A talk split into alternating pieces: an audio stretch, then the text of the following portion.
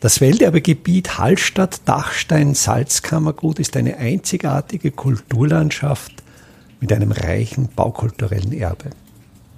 Mein Name ist Friedrich Idam und ich stelle Ihnen in jeder Episode einen neuen Aspekt unseres Welterbes vor.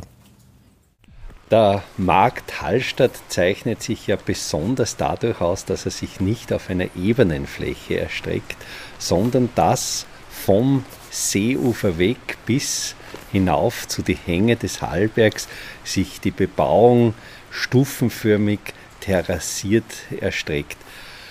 Dazu ist es natürlich notwendig, diese Bauten durch Stiegen zu erschließen. Hallstatt ist charakteristisch für seine Stiegen und eine dieser Stiegen die ich hier besonders erwähnen möchte, ist die bedeckte Stiege.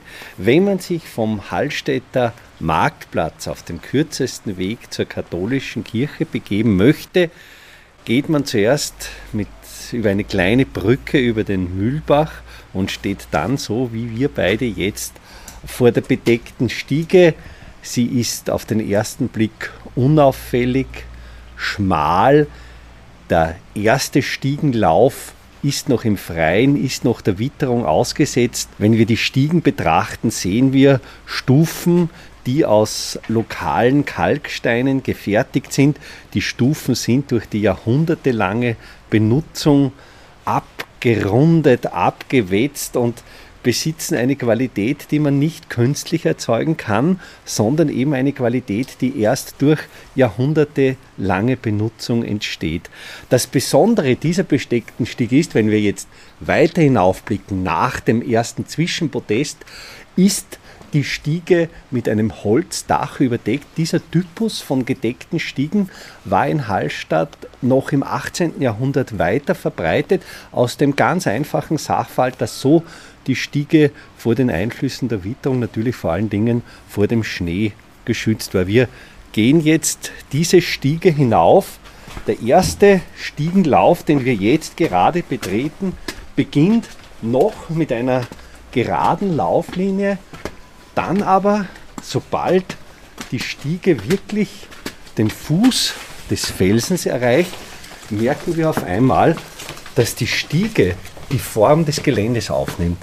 Die Stiege schmiegt sich in optimaler Form an den Felsen, folgt der gegebenen Felsbankung zuerst mit einer leichten Linkskurve.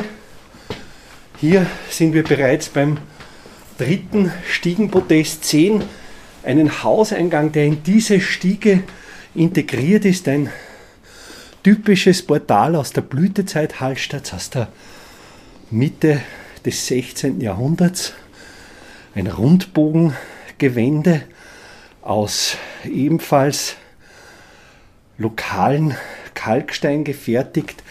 Die einzelnen Elemente des Gewändes sind stark gefasst, wobei die Phase am unteren Ende des Gewändes ausläuft, sodass der letzte Teil des Gewändes dann spitzkantig ist. Diese Gewände sind datiert so wie dieses hier mit 1546, was uns natürlich in der Bauforschung erlaubt, solche Bauteile sehr genau zu lokalisieren. Jetzt folgen wir dieser Stiege weiter. Hier haben die Steinstufen im oberen Teil nicht überlebt. Hier wurde in den 1960er, 70er Jahren der originale Steinbestand durch Beton ersetzt, was natürlich der Stiege schon sehr viel von ihrem ursprünglichen Charakter nimmt. Und jetzt treten wir aus der bedeckten Stiege heraus, sind schon fast auf der Höhe des Friedhofs und vor uns öffnet sich jetzt der Blick dominant auf den Turm der katholischen Kirche. Der Dachstuhl der bedeckten Stiege, der ungefähr 2,50 Meter über dem Stiegenlauf liegt, ist eine sehr simple Konstruktion, so wie wir frühe Holzkonstruktionen aus dem Salzkammergut kennen. Ein Pfettendach, wo auf horizontalen Pfetten, Schräghölzer sogenannte Rofen liegen. Auf diesen Rofen wiederum ist eine Lattung aufgebracht und auf der Lattung eine Deckung aus lärchernen Dachbrettern. Welterbe Hallstatt erscheint alle 14 Tage neu.